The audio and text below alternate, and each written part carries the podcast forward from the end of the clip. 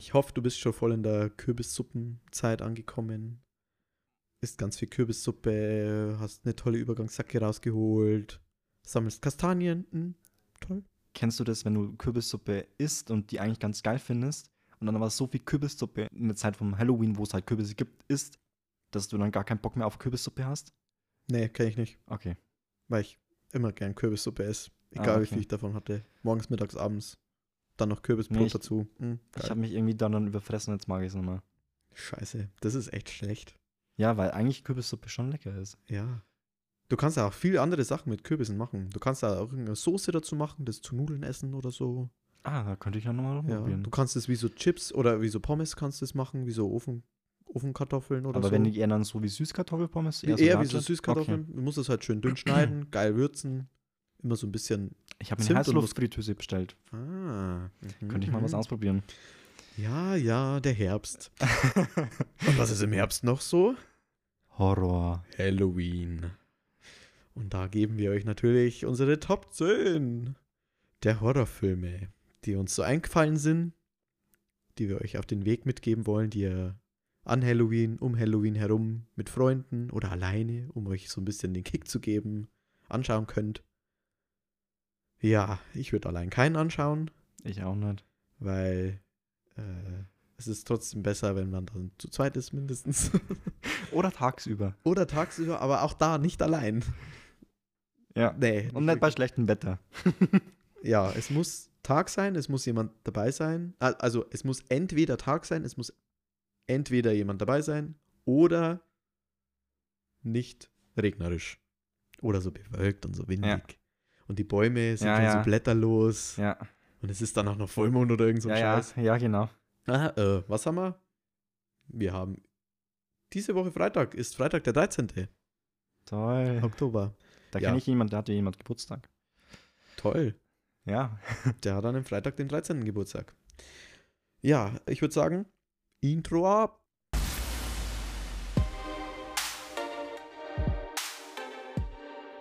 Ja, äh, letztes Mal habe ich angefangen mit den Top 10. Startest doch du heute rein, oder? jo.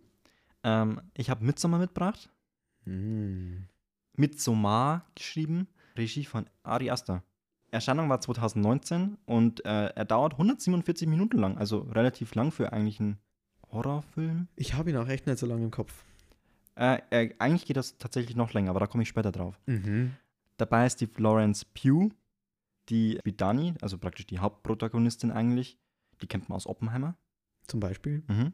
Dann äh, Will Porter spielt mit, der spielt Mark, den kennt man aus Maze Runner. Oder aus Guardians of the Galaxy 3. Ja, okay, ja, genau. Und äh, Jack Rayner, der spielt äh, Christian, also praktisch den Freund von Danny. Ja. Den kennt man aus Transformers Ära des Untergangs. ich ja. habe sonst nirgends anders gefunden. ja. Und ähm, genau, in dem Film geht es eben um Danny, die hat mehrere Schicksalsschläge erlitten und glaubt hat kurz vor dem Zusammenbruch zu stehen. Und ein Freund lädt halt die Gruppe, also Danny und ein paar andere Freunde, ein, um bei der Sonne Sonnenwende in Schweden teilzunehmen. Also zu Und- diesem Midsommer. Genau. Genau, deswegen heißt auch der Film so. Und da darf halt die Gruppe auch bei so einem heidnischen Ritual beiwohnen. Und ab da beginnt eigentlich dann der ganze Ausflug und wird eher so zu einem Horror-Trip. Ja. Der eigentlich größtenteils bei Tageslicht spielt. Ja, Ein Horrorfilm mit kaum dunkel, dunklen Szenen. genau. Und wenn ich es jetzt gerade noch richtig in Erinnerung so habe, so heidnische Rituale sind so alte Rituale, die halt bei so kleinen äh, Völkergruppen gemacht wurden. Also Ja. nicht Ja, zu verwechseln mit heimischen Ritualen oder sowas. Ach so. Ja. Kommt so aber wahrscheinlich so ein bisschen aus der Wikingerzeit. Es wird ja immer mal Ja. wieder was mit Runen erzählt, auch in dem Film. Ja, den hätte ich eigentlich auch auf meine Liste packt. Dann bist du mir zuvor gekommen, dann dachte ich mir, ah, ich kenne noch andere Filme. ehrlich. ich nicht. Der wäre bei mir tatsächlich auch ziemlich weit oben. Ja. Schon guter Film, oder? Ich finde ihn fast ein wenig lang, Ja. tatsächlich. Äh, er ist schon spannend, er ist eklig.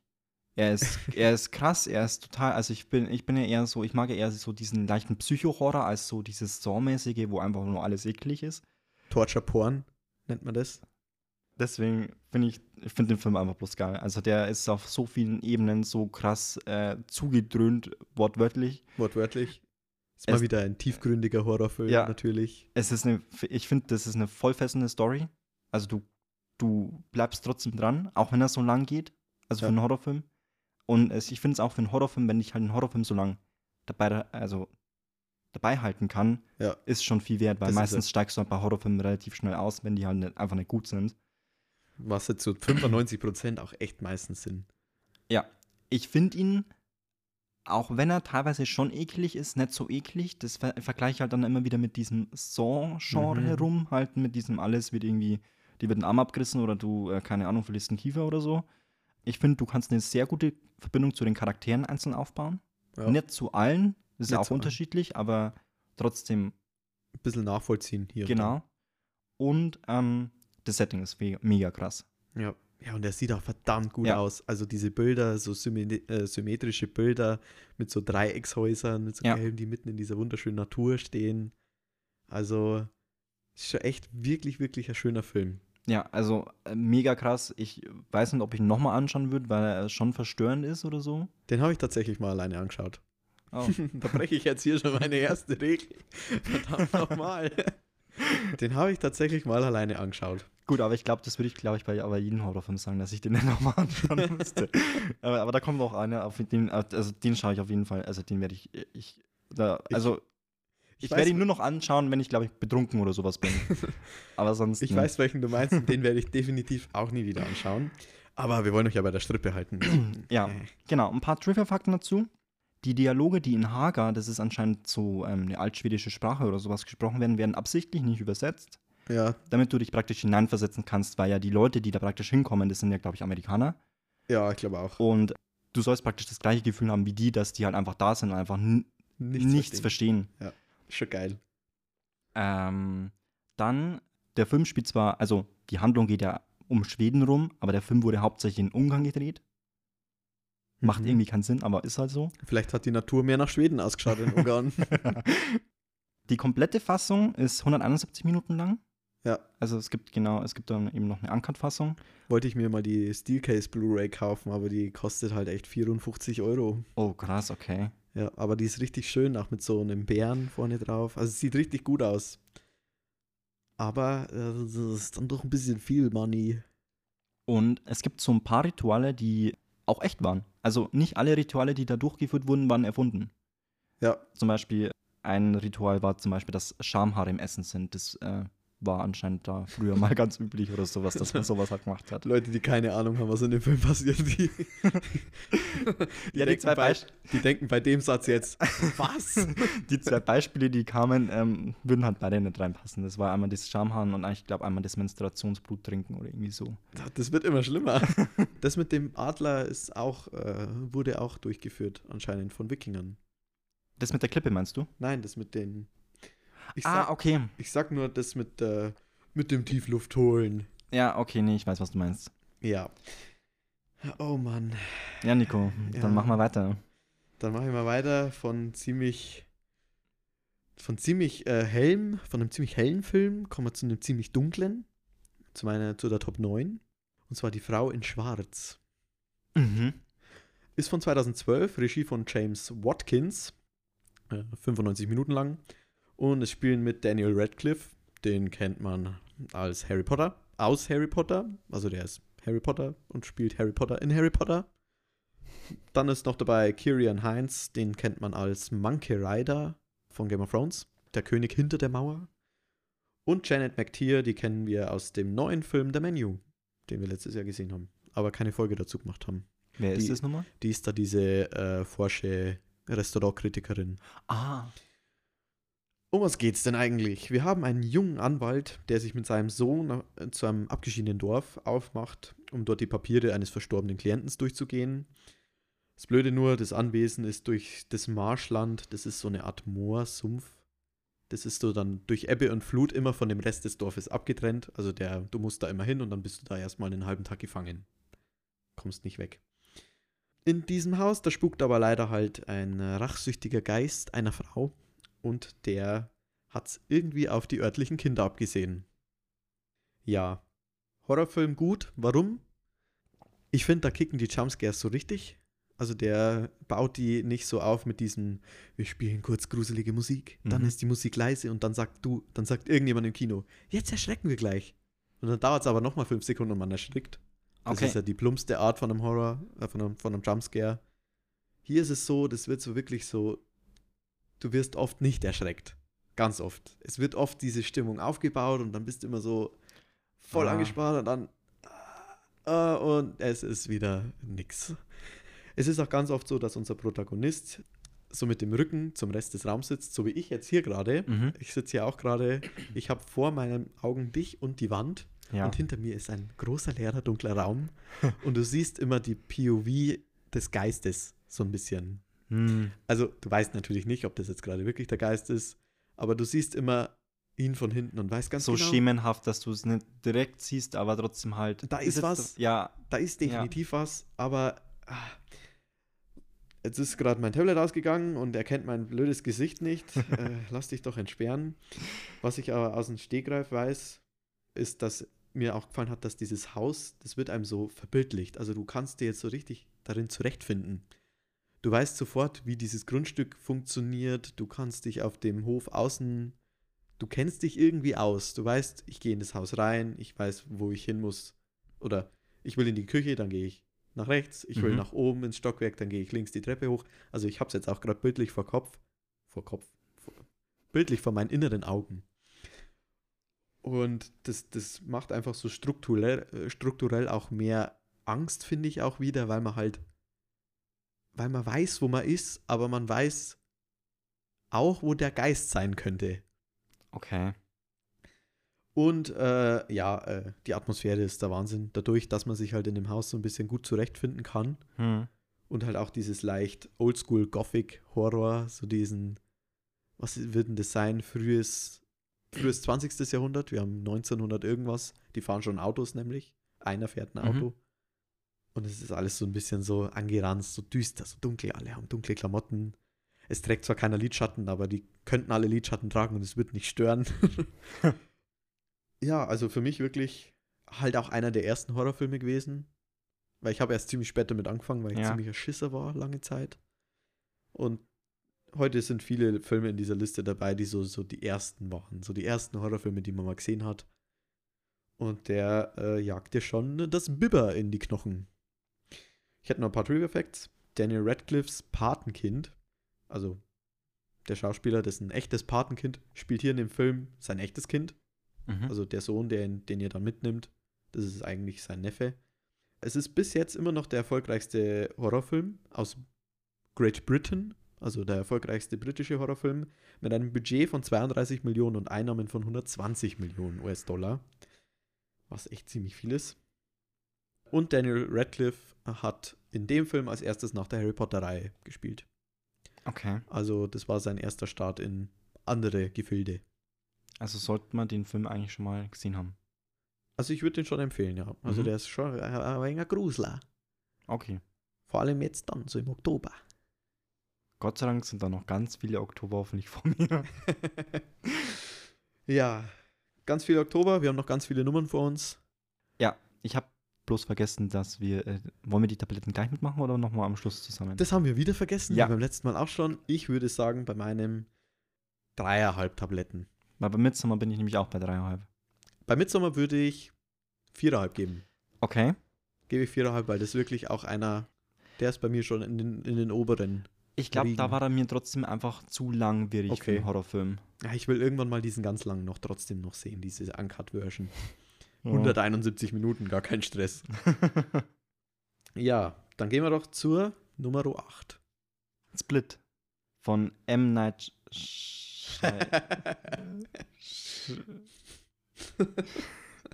M. Night Shyamalan. Shyamalan, okay. Also ich hoffe, ich spreche es richtig aus, weil ich spreche schon immer so aus. Okay, M. Night Shyamalan. Weil ich hab, ich hab's, ich hab's probiert. Hast es Heute nicht, gestern, aber die ganze Zeit. Das saß du vor dem Spiegel und so.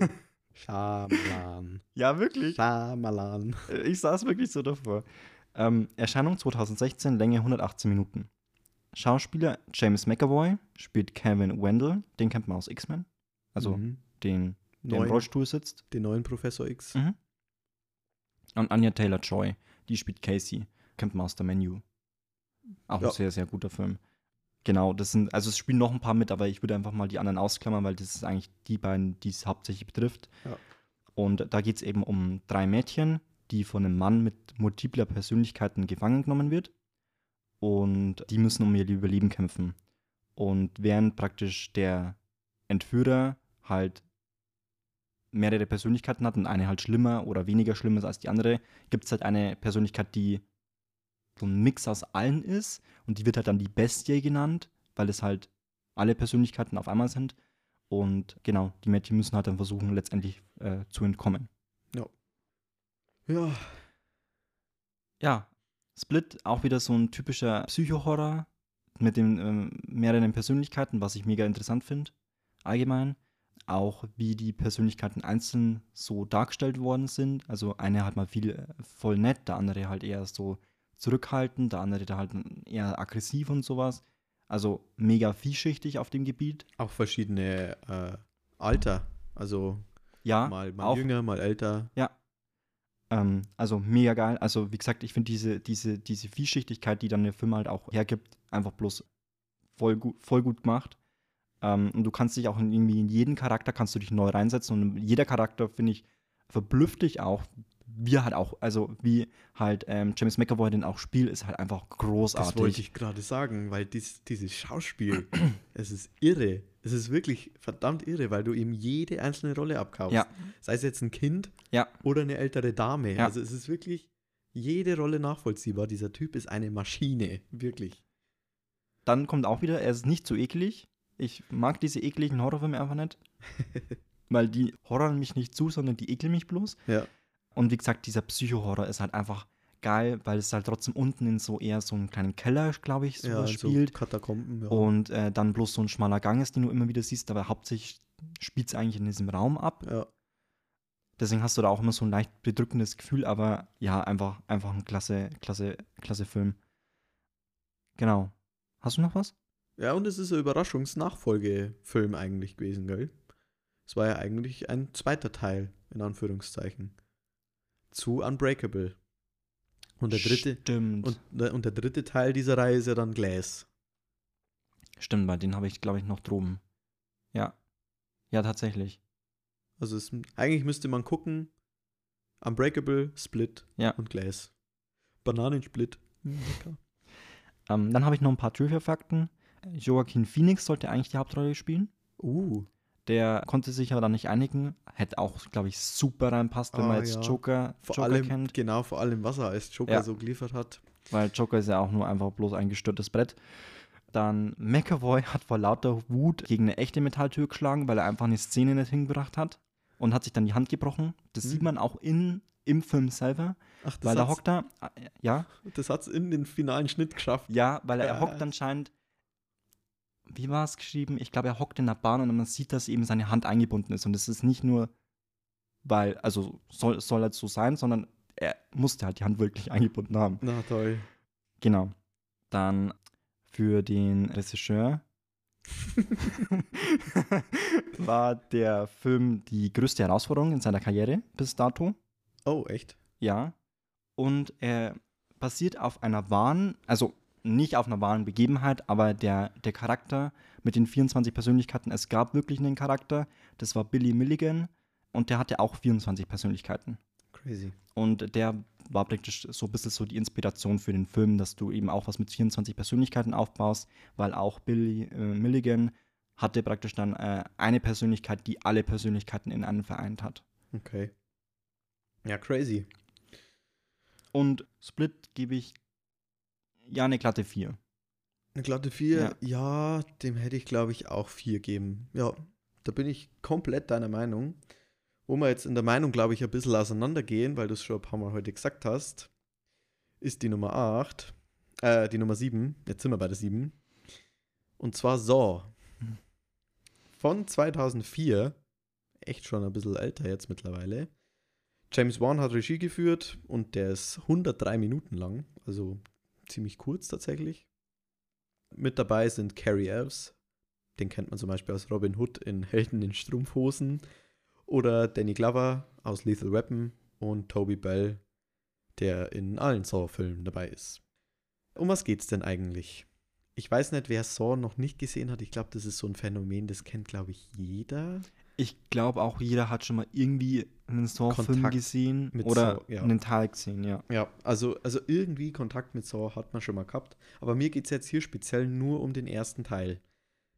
Also, basierend auf dem gleichnamigen Kurzfilm, ebenfalls von James Wan, wachen Dr. Lawrence und Adam in einem alten, verlassenen Bad auf, angekettet. Sie müssen ein Rätsel nach dem anderen lösen, um sich zu befreien. Durch Rückblicke erfahren wir mehr darüber, wie und weshalb es zu den Entführungen kam. Und ich finde es so geil an diesem Film, dass immer alle denken, das ist ja so Torture-Porn, das ist so, das ist einfach nur so Blut und Metzel und Massaker. Der Film ist sowas nicht. Saw 1 ist kein Torture-Porn-Film. Der hat das angetreten, der hat diese Idee in manchen anderen Regisseuren freigesetzt, sowas halt dann wirklich auf die Schnauze zu geben.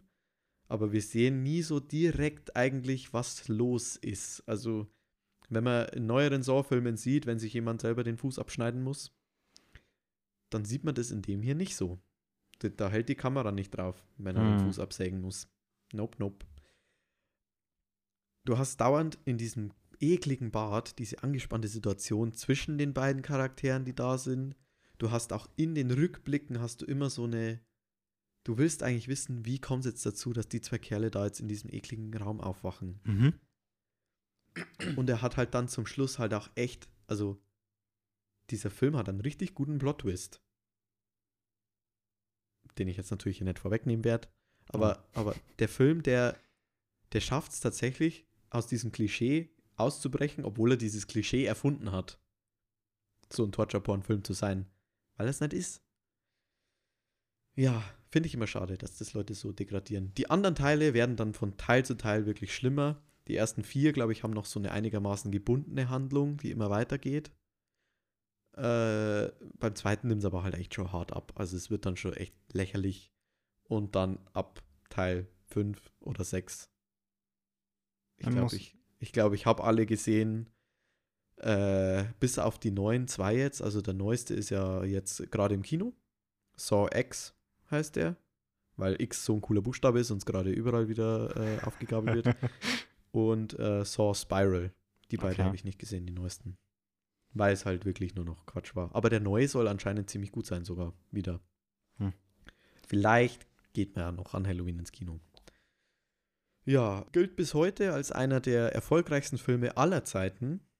Hatte nämlich nur ein Budget von 1,2 Millionen Dollar und hat eingenommen 103 Millionen Dollar circa. Also das ist ungefähr das 85,8-fache von seinem Budget, was der Hm. wieder in die Kassen eingespielt hat. Krass. Die Puppe wurde vom Regisseur James Wan selber gebaut. Also der hat die komplett selber gebastelt, zusammengewurstelt. Der hat da keine gekauft und das irgendwie als Grundbasis genommen. Der wollte das sein eigenes Ding machen. Und der ganze Film wurde in 18 Tagen gedreht. Also zu dem, was ich letztes Mal gesagt habe, mit eine Minute oder ein Tag Dreh ist ungefähr eine Sekunde bis 10 Sekunden Mhm. Filmzeit. Ja, die haben das ganz schön auf, aufge, aufgedreht. Die waren ganz schön speedy unterwegs. Ja. Und das wäre es dann hier jetzt bei der Nummer 7. Bei der Nummer Sorben. Nein, das funktioniert nicht so gut. Ach ja, äh, was ich noch sagen wollte. Ich habe immer mal wieder die ekligen Beititel der Horrorfilme, weil ich finde, Horrorfilme haben im Deutschen immer gern so dumme Beititel. Die habe ich auch alle mitgeschrieben. Also Frau in Schwarz hatte tatsächlich keinen. Aber Saw hat noch einen tollen Titel, der heißt im Deutschen nämlich Saw. Wessen Blut wird fließen? Fragezeichen. Uh. Uh. Ja. Gehen wir weiter, oder? Ja. Ich frage mich aber immer, was sie mit den, mit haben woll, äh, machen wollen, weil sagt der, also gut, für den ersten Teil war das vielleicht nett, aber wenn du doch die Reihe weiterführst, brauchst du dann Beititel, weil, wie gesagt, jeder kennt, glaube ich, so. Im Deutschen brauchst du immer Beititel. Ja, warum? Fragt die Verleiher. Okay. Keine Ahnung. Warum heißt Thor Ragnarok im Deutschen Thor Tag der Entscheidung? Wahrscheinlich irgendwelche Lizenzprobleme. Ja. Oder weil sich Tor entscheiden musste, nichts anzuziehen. Oder so. Ähm, dann mache ich weiter mit Don't Breathe. Mhm. Teil 1. Ich glaube, ich gibt einen zweiten Teil schon. Den habe ich, glaube ich, noch nicht angeschaut. Den habe ich auch noch nicht gesehen. Regie Fedi Alvarez. Erschienen 2016 und dauert ungefähr 188 Minuten bloß. Echt? Nicht mal eineinhalb Stunden. Mhm. Crazy. Äh, Schauspieler äh, Stephen Lang, der spielt Norman, also praktisch den Blinden. Den kennt man aus Avatar. Mhm. Dann aus, den, aus dem bösen General. Genau, dann Jane Levy spielt Rocky. Die kennt man aus Don't Breathe. Sonst Ähm, nichts oder was? Nee, sonst habe ich nichts gefunden. Also ja, noch ein paar andere Horrorfilme, aber ich bin jetzt, wie gesagt, ich, Nix so Großes. ich bin in deinem Schema drinnen. Ich äh, müsste Horrorfilme dann am Tag gucken Mhm. und auch da gucke ich sie nicht. Ähm, dann Plan Minette, der spielt Alex. Mhm. Kennt man aus Tote Mädchen Lügen nicht. Also, Ah. den kennt man bestimmt gesichtsweise. Ich habe jetzt Tote Mädchen, Mädchen Lügen nicht auch nicht so angeschaut. Aber ich Ja, glaube, gesichtsweise kennt man den da einfach. Der hat dieses Ich bin immer mal wieder überall dabei Mhm. Gesicht. Genau. Und äh, Daniel Sovetto spielt Money. Den kennt man aus dem neuen Horrorfilm Pups, der Exorzist. Den ich ja unbedingt noch anschauen will, weil Der mich der einfach schon- interessiert. Äh, keine Werbung, der ist jetzt schon auf Netflix, Oh, echt? weil der so abgekackt hat an den Kinokassen. Ja.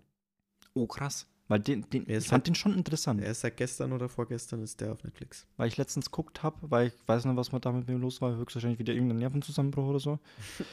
Und dann dachte ich mal, ich gucke mal schnell nach einem Horrorfilm.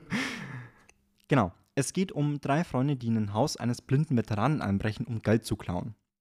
Sie rechnen aber nicht, dass der Veteran mal in, im Krieg war und weiß, sich halt zu verteidigen. Letztendlich geht der Überfall schief. Sie entdecken noch irgendwas im Keller unten, was ich nicht näher spoilern will und versuchen halt wieder aus dem Haus zu fliehen, was aber der Mann absperrt. Mhm.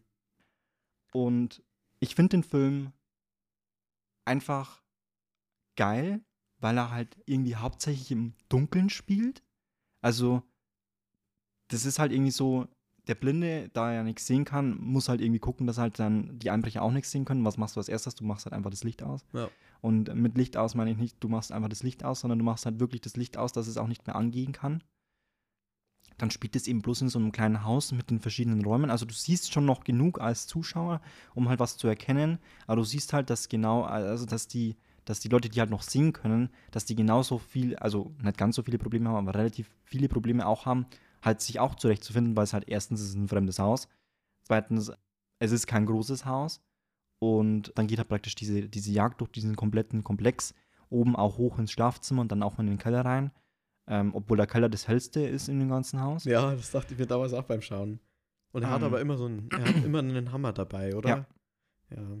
So seine Signature-Waffe.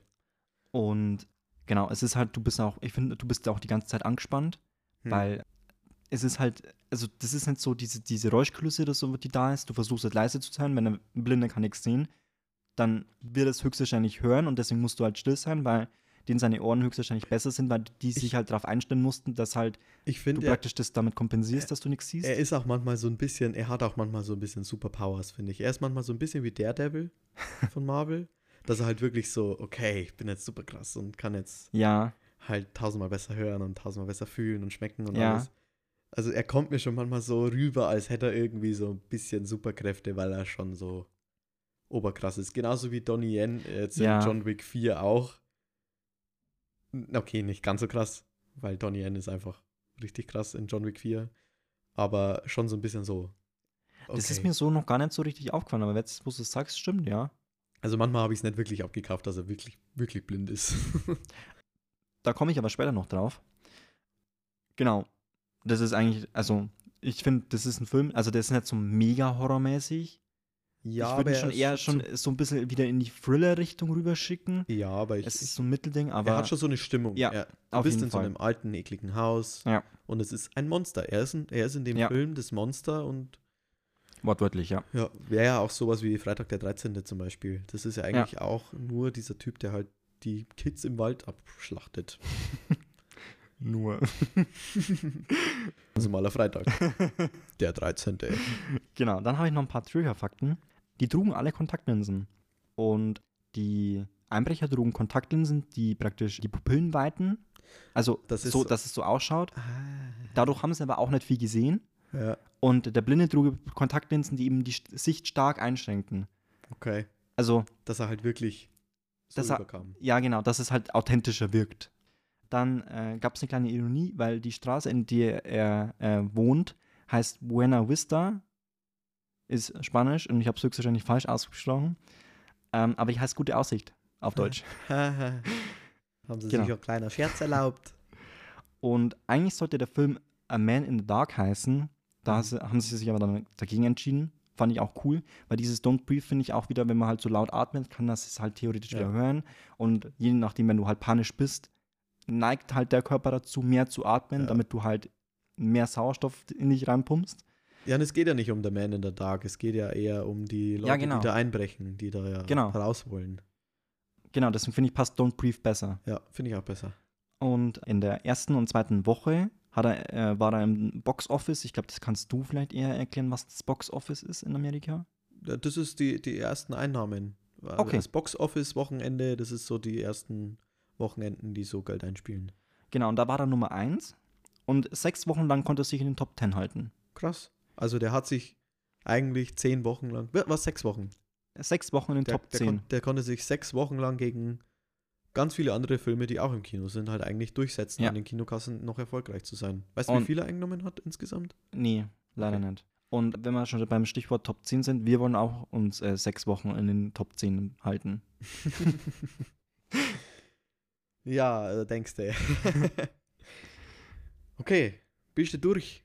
Ich bin durch. Kannst du wieder atmen? Ja, Hol Luft, ganz tief. Weil jetzt da kommen wir zu richtig geilen Geistershit mit Dämonen und Zeug. Das ist einer meiner, meiner absoluten Lieblinge, All-Time-Favorites. Conjuring. Oder mit dem tollen Untertitel Conjuring, die Heimsuchung. ist es Regie- der erste Teil gewesen? Der- Sorry, Der sorry. erste Teil, Okay. genau. Regie von James Wan, Erscheinungsjahr 2013, also auch schon wieder zehn Jahre alt. Und 112 Minuten lang. Mit an Bord sind Vera Farmiga, die spielt zum Beispiel die Mutter von der neuen Hawkeye-Schauspielerin in Hawkeye. Äh, Patrick Wilson ist dabei, der spielt den, Brö den, den blöden, den bösen Stiefbruder von Aquaman in Aquaman. Und Joey King, die spielt zum Beispiel die Tochter von Channing Tatum in White House Down. Oder die äh, Prince in Bullet Train. Muss mir, fällt mir gerade wieder ein. Diese kleine nervige Göre. Ah. Verdrängt. verdrängt. Um was geht es denn in Die Heimsuchung? Basierend auf wahren Begebenheiten und wahre Begebenheiten schreibe ich hier jetzt gerade ganz groß, weil es nicht wirklich wahre Begebenheiten sind, sondern nur so eher wahre Erzählungen oder nur Erzählungen von echten Personen im echten Leben. Ist ja egal. Will das Dämonologenpaar Ed und Lorraine Warren die Perron-Familie retten welche in ein neues Haus gezogen ist und nach allerhand obskurer und erschreckender Ereignisse glaubt, dass sie heimgesucht werden. Also eigentlich ganz klassischer Dämonen-Heimsuchungs-Shit.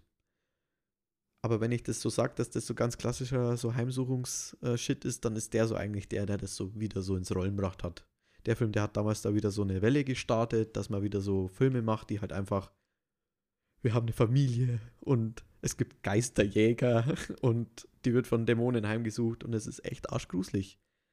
Ähm, in Amerika hat der sogar ein, na, wie sagt man, kein PG-13-Rating bekommen, weil er eben einfach nur so gruselig ist, weil er hat weder Nacktheit, der hat weder Alkoholkonsum, der hat kein, der hat keine Blut, nicht wirklich viel Blut Sowas habe ich dann auch bei meinem nächsten Film dabei.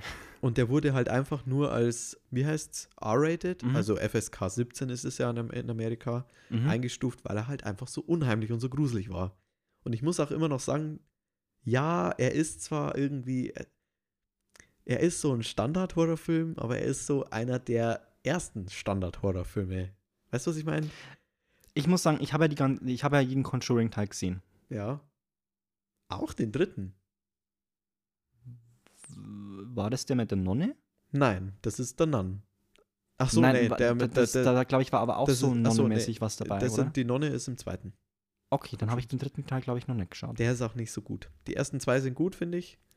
Und wenn ich ganz kurz einhaken darf, wenn, also Conjuring fand ich, war immer, jeder hat immer gesagt, boah, alter, Conjuring musst du anschauen. Mhm. Und ich war dementsprechend gehypt. ja, Und ähm, ich habe ihn dann auch angeschaut und er ist wirklich nicht schlecht, Aber ich finde nicht, dass er den Hype gerecht wird, der um ihn herum ist. Ich, ich finde, er ist halt mittlerweile so ein wenig so ein moderner Klassiker. Er gehört halt zu diesen, wenn du sagst, wenn du auf die, er ist jetzt auch heute in dieser Liste dabei, weil er auf jeder anderen Top 10 Horrorfilmliste auch dabei sein muss.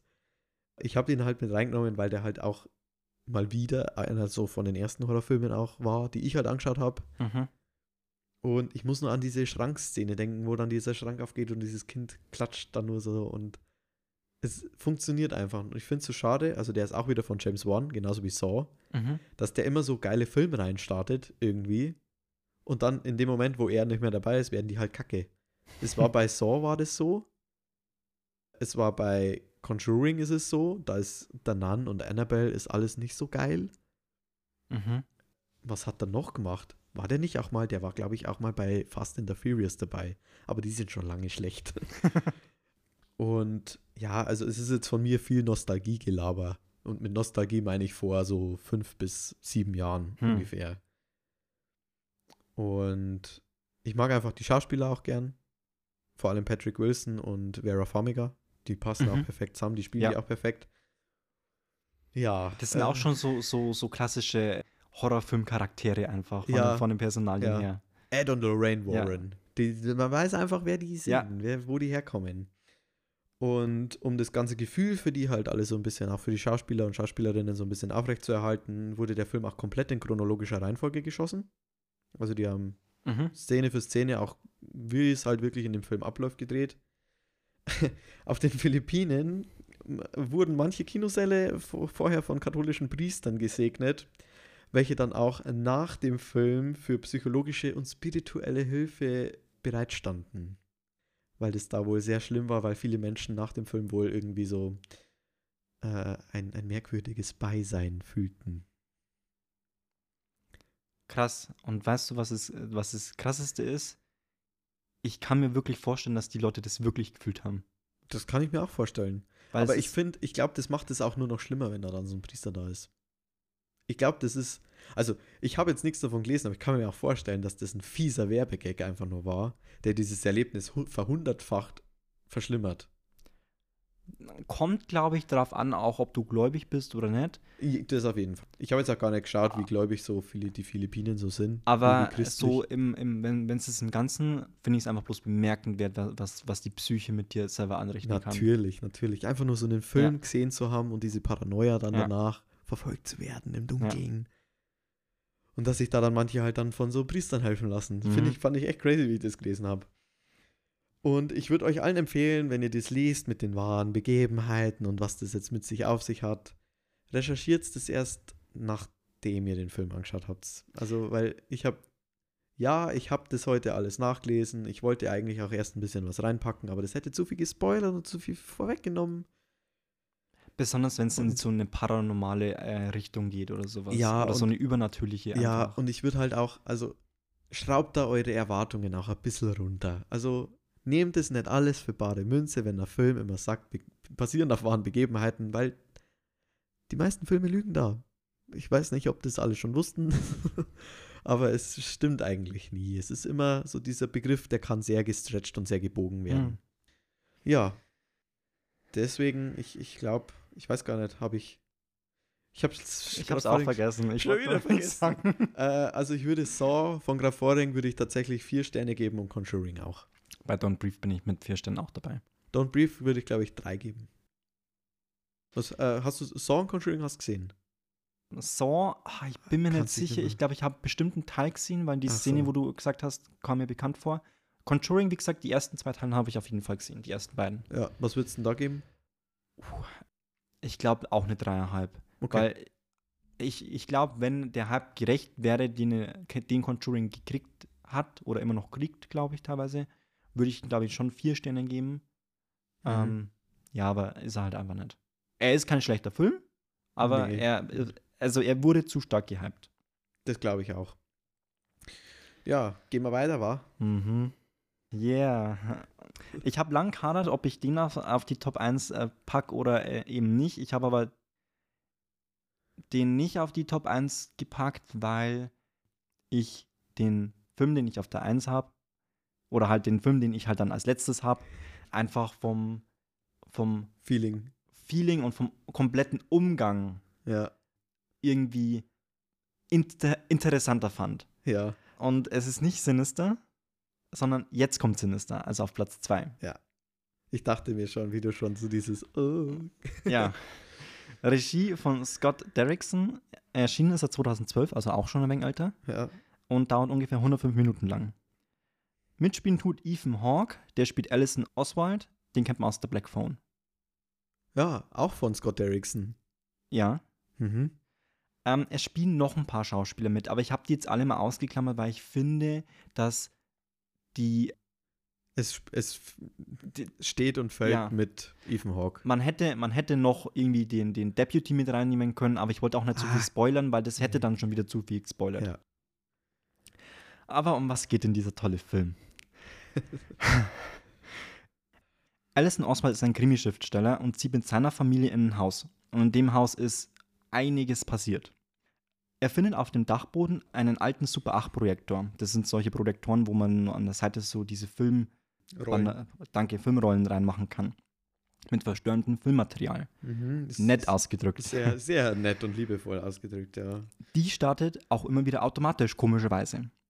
Und da Allison ein Krimi-Schriftsteller ist und das Material schon in, in die Richtung Krimi und Fälle sowas abdriftet, will er auch mehr über diese Aufzeichnungen wissen und forscht da ein bisschen nach, weiß aber nicht, dass er damit eigentlich was weckt.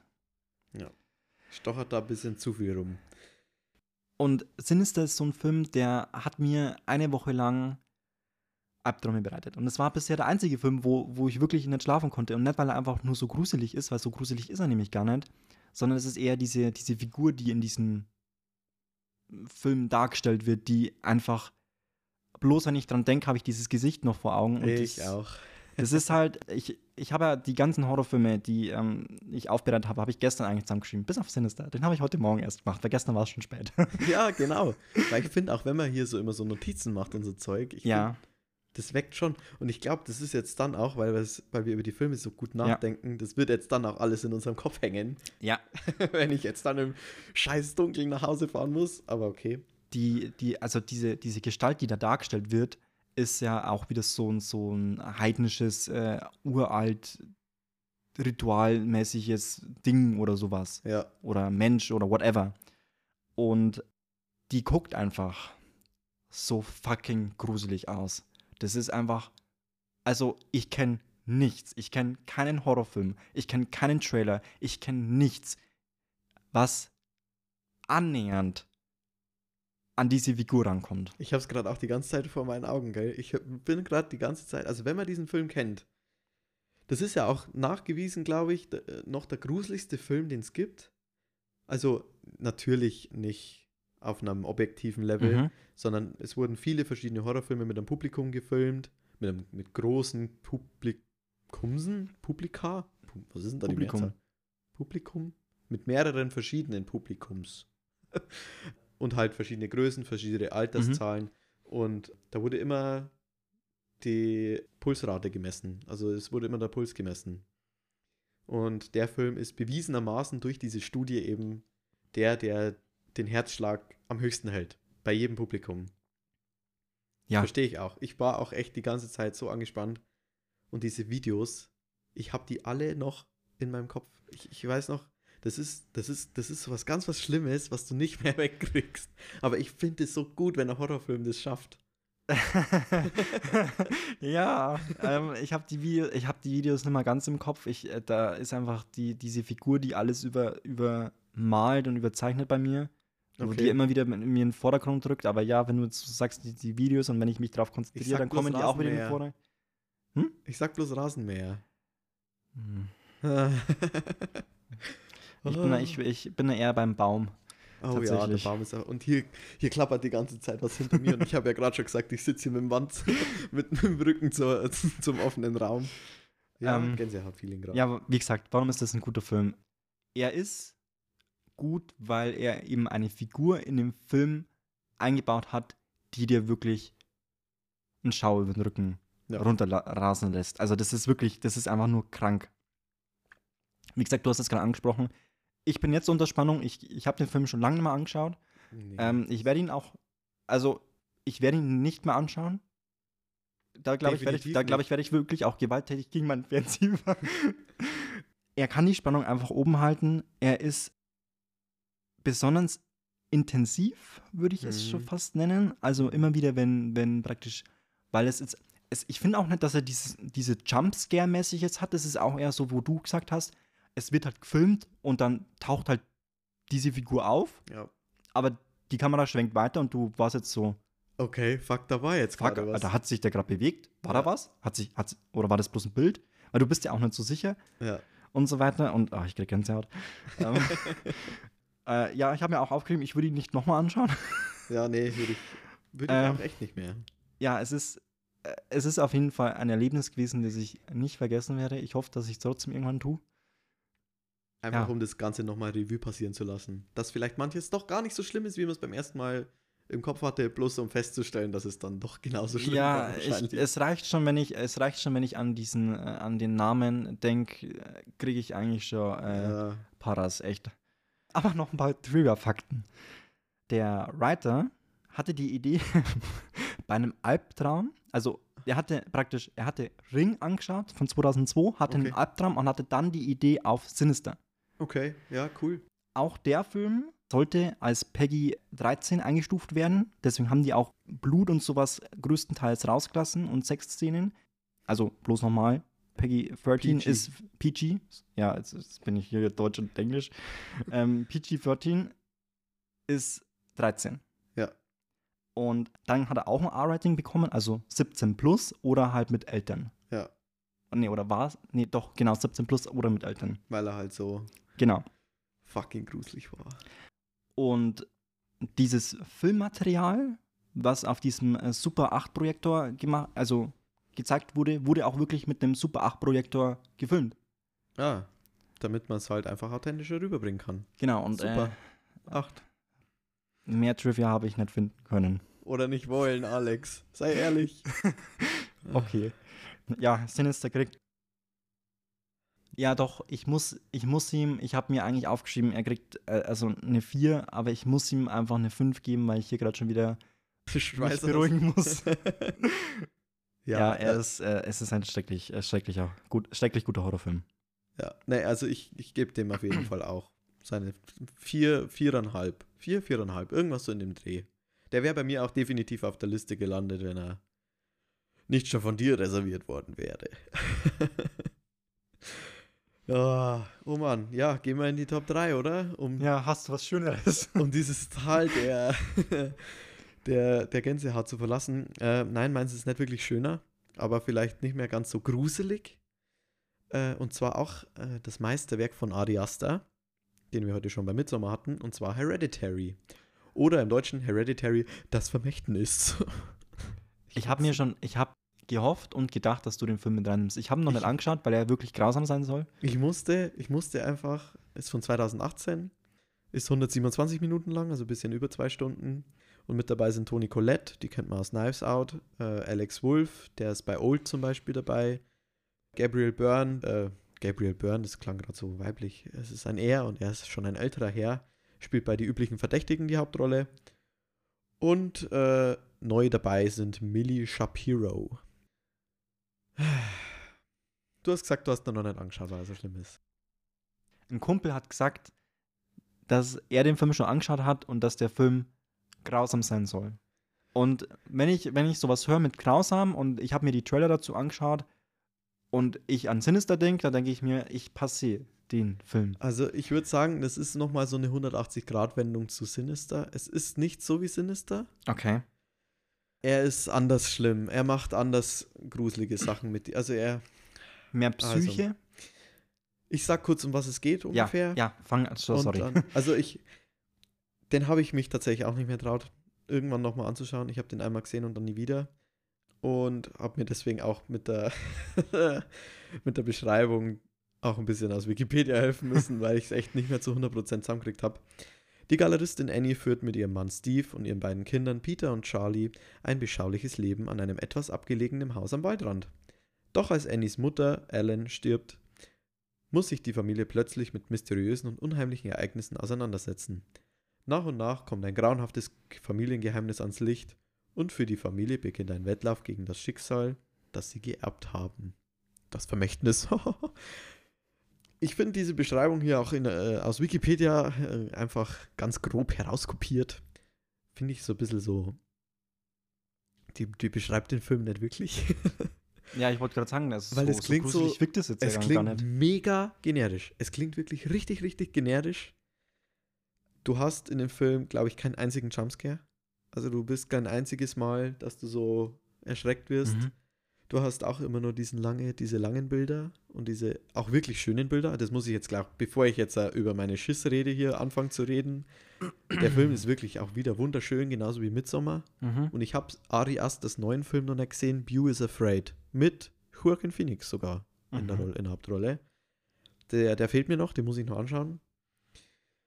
Ähm, und der Horror in dem Film, der steckt eigentlich nie wirklich so in gruseligen Gesichtern oder in Schatten oder in, in Jumpscares zum Beispiel, sondern der steckt immer mehr so in den Charakteren, die wir eigentlich mögen sollen in dem Film, die wir eigentlich in den Hauptcharakteren. Der steckt so in den Taten, in den Handlungen und auch in den, in den, den Dialogen, die diese Charaktere miteinander führen. Das ist ein Film, der dir Angst macht, mit deiner Familie zu sprechen. Das ist ein Film, der dir Angst macht, mit deiner Familie über Sachen zu sprechen. Das ist. Und selbst die Beschreibung, die ich jetzt hier gerade zusammenlall, auch die wird dem Ganzen nicht gerecht, weil er dann trotzdem auch wieder schafft, mir übelst verstörende Bilder in meinen Kopf zu schicken von Sachen, die ich niemals sehen wollte. also, der, der schafft es wirklich, mich zu bedrücken, mich zu verstören, der schafft es, mich zu Albträumen. Ist das ein Wort? Kann man das als Verb benutzen? Ich glaube schon. Ich benutze es jetzt einfach. Und äh, der hat mir auch ewig lang nicht, nicht loslassen. Also der hing mir auch echt wochenlang hinterher. Ähm, und ich hoffe, dass das auch bei allen anderen so ist. Also ich, ich mag so Filme, die so ein bisschen tiefgründiger sind, vor allem Horrorfilme, die halt nicht immer nur, ich bin der böse Freddy und ich ersteche dich mit meinen Messern, sondern halt einfach so ein paar Ebenen tiefer gehen und halt so Familienkonstrukte so ein bisschen erforschen und auf sowas eingehen und halt trotzdem aber halt wunderschön ausschauen. Also halt auch wirklich sehr schön gefilmt sind. Und die Musik, oh mein Gott, ich wenn nur, ich wenn nur an diese, das ist auch wieder keine Musik, das sind wieder so Töne, die so einfach nur so sich in Gehirne reinfressen. Ich weiß genau, wie die Musik klingt, obwohl ich den Film vor drei Jahren das letzte Mal gesehen habe oder das erste Mal gesehen habe. Also, ja. Du, kann, du kannst Kann- jetzt nicht wirklich viel dazu sagen, weil du ihn nicht gesehen hast, aber ich kann ihn dir wirklich nur ans Herz legen, aber nicht alleine schauen. Ja, ich glaube auch, dass ich den momentan, glaube ich, gar nicht schauen brauche. Nee, also das ist wirklich, es, es ist nicht für jeden was, weil es halt einfach auch eine schwere Kost ist. Er fühlt sich auch überhaupt nicht leicht an. Es ist nicht sowas wie ein Saw, den du mal schnell so wegguckst. Es ist nicht so wie ein Conjuring, den du mal mit deinen Freunden in der Runde anschauen kannst und Spaß haben kannst, dabei sie einer in die Hose scheißt. Das ist was, da musst du dich hinsetzen, musst dir die Zeit für nehmen und ja Bei guter Verfassung sein. bei guter Verfassung sein. Das auf jeden Fall. Sowieso immer bei Horrorfilmen finde ich trotzdem. Also ich finde, es ist immer auch wichtig, dass man halt selber bei guter Verfassung ist, weil viele Horrorfilme halt auch wirklich immer Themen anschneiden, die halt über eigene Psyche gehen, über, Mhm. über Familienkonstrukte gehen, über. Ist, das ist schon wichtig, dass man da ein bisschen auf sich selber schaut. Soll ich noch ein paar Trivia-Fakten sagen, um das alles so ein bisschen abzurunden? Sehr gern. Sehr gern. Ähm, eigentlich wollte Toni Collette nie wieder in einem schweren, äh, düsteren Horrorfilm mitspielen. aber äh, das Drehbuch, das hat sie wohl so überzeugt, dass sie da dann nicht Nein sagen konnte. Ich lasse dich mal fertig machen, dann habe ich nämlich noch was. Okay. Sie meinte auch, dass Ari Aster der am besten vorbereitetste Regisseur ist, mit dem sie je zusammengearbeitet hat, weil der diesen kompletten Film eigentlich schon von vorne bis hinten in seinem Kopf hatte. Also der wusste genau, was ja eigentlich ein gutes äh, äh, Symbol ist Mhm. für einen Regisseur, dass jemand diese Vision schon inne hat. Aber der hat es wohl so bis in die Perfektion getrieben, dass der sogar irgendwelche Hintergrundobjekte wie Blumenvasen oder sowas genau anstellen wusste, wie sie sein sollen später im Film. Und wir haben wieder den Film, der sehr schnell auch im Kasten war, und zwar auf 32 Tage. Krass. Also auch wieder ziemlich schnell im Kasten gewesen. Ich glaube, ich gebe dem 5 Sterne. Äh, 5 Tabletten, sorry. Weil einfach, ja, lässt dich nicht los. macht Spaß zum drüber nachdenken, ist, glaube ich, der falsche Satz. Man denkt drüber nach und ja. Kann ich euch empfehlen, wenn es euch gerade gut geht. Und ihr mal Lust auf sowas Neues, Horrorfilmmäßiges habt. Und wenn ihr wollt, könnt ihr auch dabei dann gleich Midsommer danach anschauen. Passt eigentlich ziemlich gut zusammen. Den danach als so leichte Kost. Als leichte Kost dann so ein bisschen Midsommer hinterher. Ja. Aber weißt du, was ich mich frage? Und ich kann es mir bloß, ich kann es mir bloß äh, so erklären, die Schauspieler, die da mitspielen. Mhm. Du musst ja das trotzdem irgendwie filmen. Und ja, okay, ich lasse mir eingehen, es fin- findet alles irgendwie trotzdem in einem größeren Rahmen statt. Du hast viele Leute um dich herum, du weißt, dass es ein Film ist, den du gerade drehst. Aber trotzdem, baust du ja beim Horrorfilm, brauchst du ja ein bestimmtes Setting, damit es ja wirkt. Mhm. Die müssen doch alle auch psychisch am Boden sein.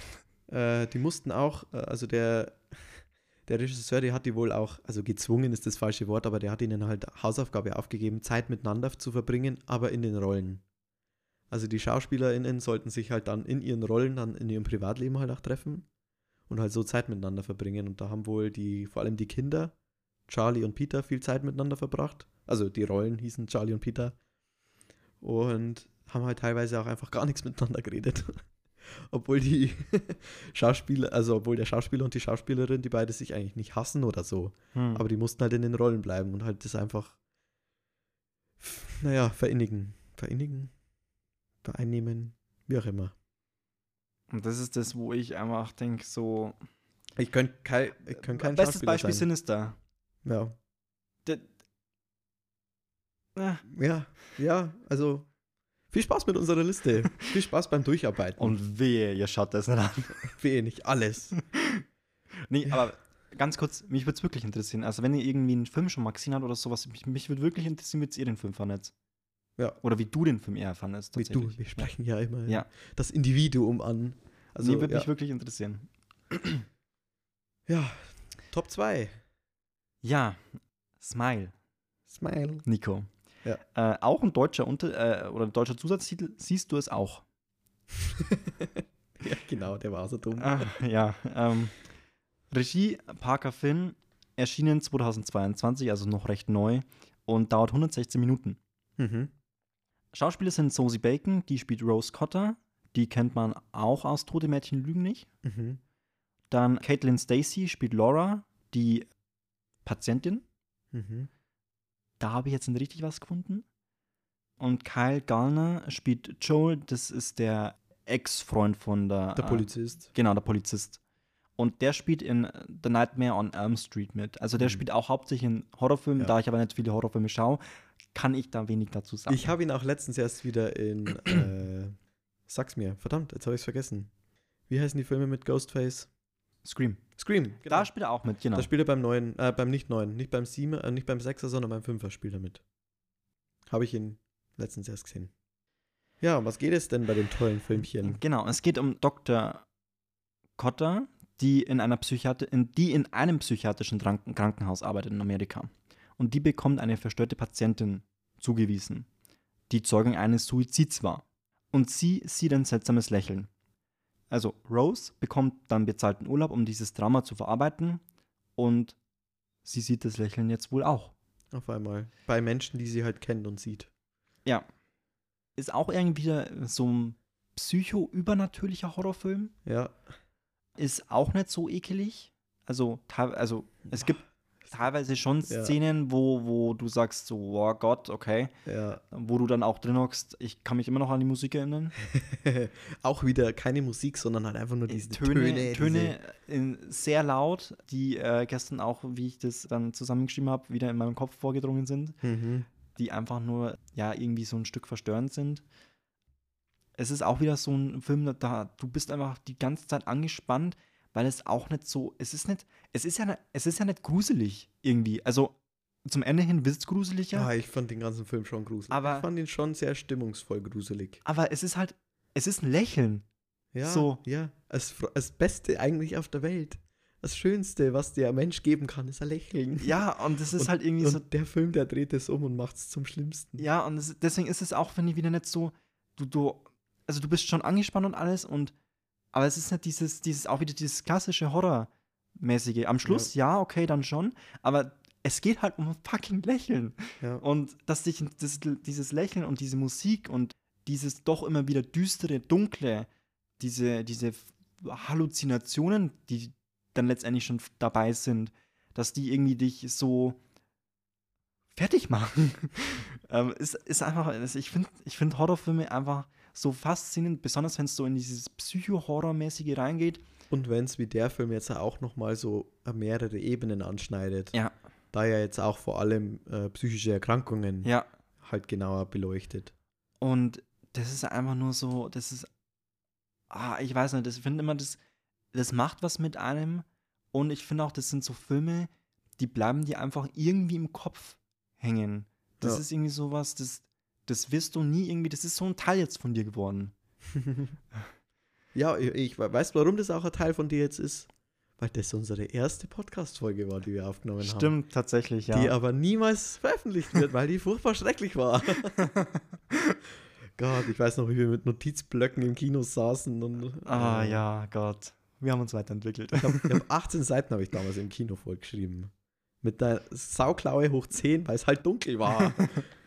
ah, Ah, äh, also ein unglaublicher, psycho-übernatürlicher Horrorfilm über ein Lächeln, das dich absolut verstört. Ja, ja, noch ein paar Trivia-Fakten. Das Budget war mit 17 Millionen Dollar angesetzt ja. und Paramount hat eigentlich geplant, dass das niemals in das Kino kommen sollte. Ach so, äh, direkt auf Paramount Plus oder genau, was? direkt auf. Paramount Plus, weil sie dachten, das ist praktisch für, eine, für, für einen Kinostart ist es einfach nicht genug. Mhm. Und dann haben sie es eben einem Testpublikum vorgeführt und die fanden das so großartig, dass Paramount wirklich gesagt okay, wir machen es jetzt trotzdem, gucken einfach mal, wie es ankommt. Und es hat angeschlagen. Ja. Das erste Wochenende hat in, alleine in den USA 22 Millionen US-Dollar eingespielt. Also war der Film eigentlich schon refinanziert. Ja.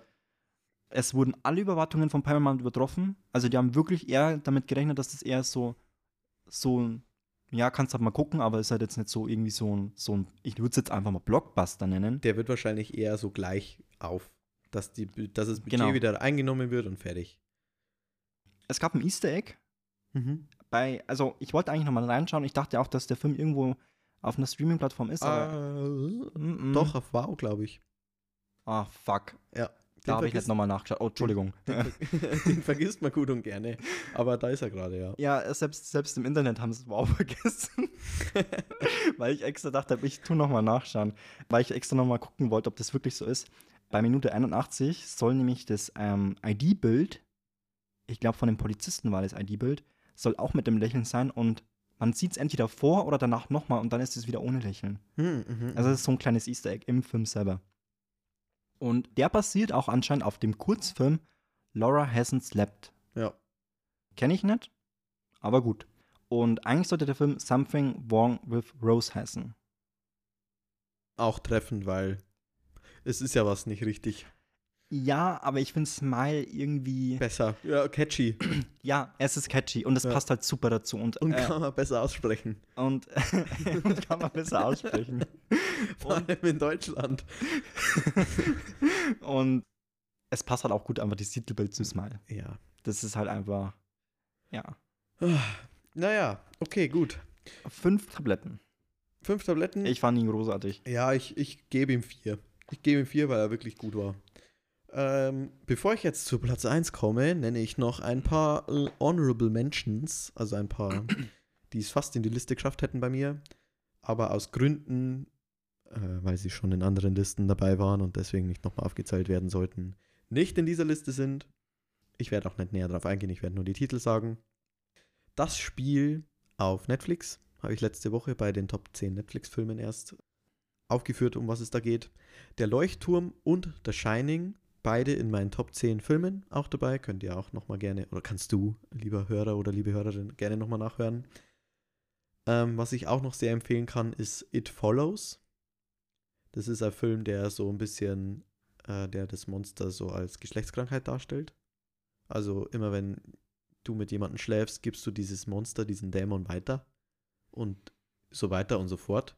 Also auch wirklich äh, saumäßig gruselig. Und damit komme ich jetzt zu Platz Nummer 1. Dr. Sleeps Erwachen. Ich war gerade schon bei The Shining, weil es halt einfach einer meiner Lieblingsfilme ist, musste ich einfach Dr. Sleeps Erwachen hier als meinen Top 1 Horrorfilm reinnehmen. Äh, das ist die Fortsetzung von The Shining, die ungefähr 45 Jahre später kam. Okay. Ähm, Regie hat Mike Flanagan geführt und kam im Jahr 2019 raus und ist 152 Minuten lang. Es ist irre, ich hätte niemals gedacht, dass der so lang ist. Mit an Bord sind Ian McGregor, den kennt man zum Beispiel als Obi-Wan aus Star Wars. Rebecca Ferguson, die spielt die Mutter von Paul Atreides in Dune. Und Cliff Curtis, den kennt man zum Beispiel als den Häuptling der Wasser, des Wasservolkes aus Avatar 2. Übrigens, ganz klitzekleine Spoilerwarnung für The Shining jetzt. Jahre nach dem Vorfall im Overlook Hotel ist Danny erwachsen und hat jetzt schwer mit seiner Fähigkeit, dem Shining zu kämpfen. Drogen und Alkohol lassen ihn die Vorkommnisse unterdrücken, doch er merkt bald, dass er anderen helfen muss, die ihm ähnlich sind. Also der greift da wirklich echt erst auch selber ein paar Jahre eben nach diesen Ereignissen von Shining an. Und ich finde, der kriegt auch echt geil diese Stimmung rüber, die damals Stanley Kubrick ist ja auch einer der renommiertesten Regisseure, die es jemals gab. Wenn man sagt, wer macht einen geilen Film, dann war das Stanley Kubrick. Mhm. Und es ist halt schwer, da irgendwie so in die, in die Fußstapfen zu treten. Und ich finde aber, hier haben wir wieder Mike Flanagan. Ich hatte den letztes Mal schon auch bei das Spiel. Der ist einfach einer meiner Lieblingshorrorregisseure. Und wenn ein Regisseur die Bücher von meinem eigentlich Lieblingsautor verfilmen kann, dann ist es auch der Regisseur von meinen Lieblingshorrorfilmen und Lieblingshorrorserien auch.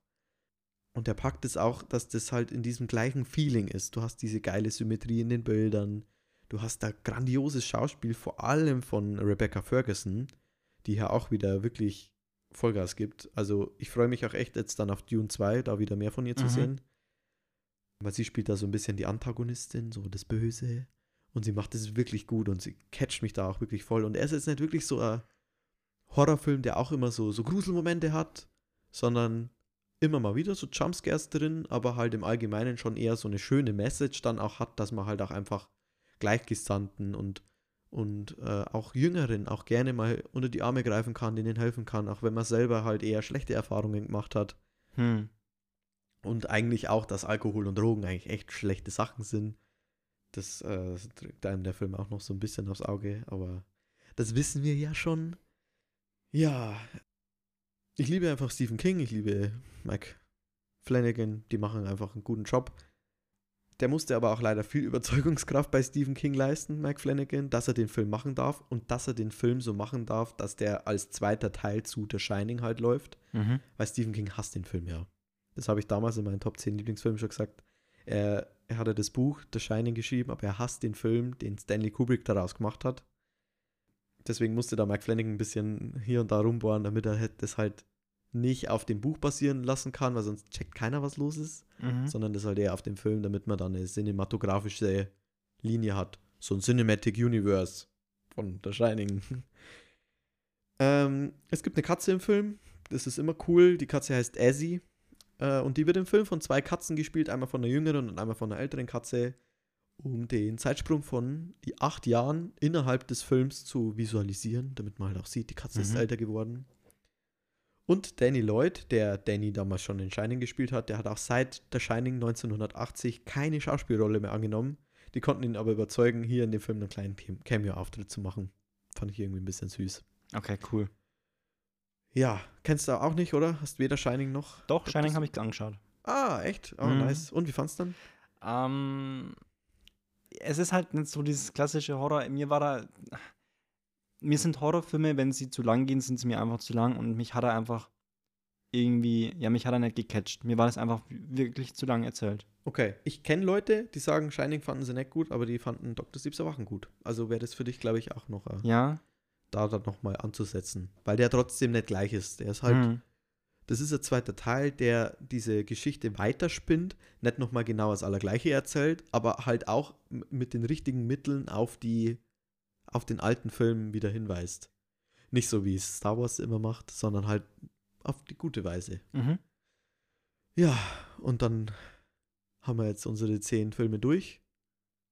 Bist du also gewappnet für die nächste Halloween-Party, die nichts mit Alkohol und Drogen zu tun hat, sondern mit einem Filmeabend mit Freunden? Ich hoffe, dir hat's gefallen. Ich, hoffe, hoffe, ihr dir- könnt. Ich hoffe, dir hat's gefallen, Alex, und du Ja. kriegst jetzt keinen Schiss. Ah, boah, ich denke mir die ganze Zeit, hier bewegen sich irgendwelche äh, Möbel oder so, aber alles gut. Du bist wenigstens schon zu Hause. Ich muss jetzt noch heimfahren. Ja, äh, schön, dass du eingeschaltet hast. Hier bei der Filmtablette. Wir hören uns auf jeden Fall wieder. Besucht doch gerne unser Instagram, unser Spotify. Gib uns Bewertungen, immer wichtig. Und La- schreib uns auch gerne.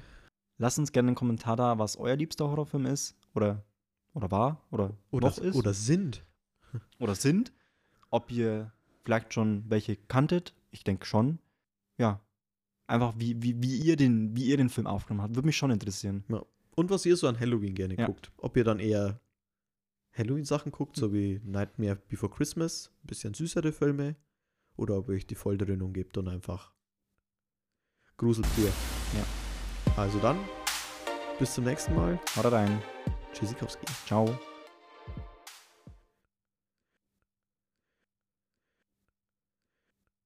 Dann sollte der Film eigentlich Something Wrong with Rose heißen. Das war verdammt schlechtes Englisch. ja.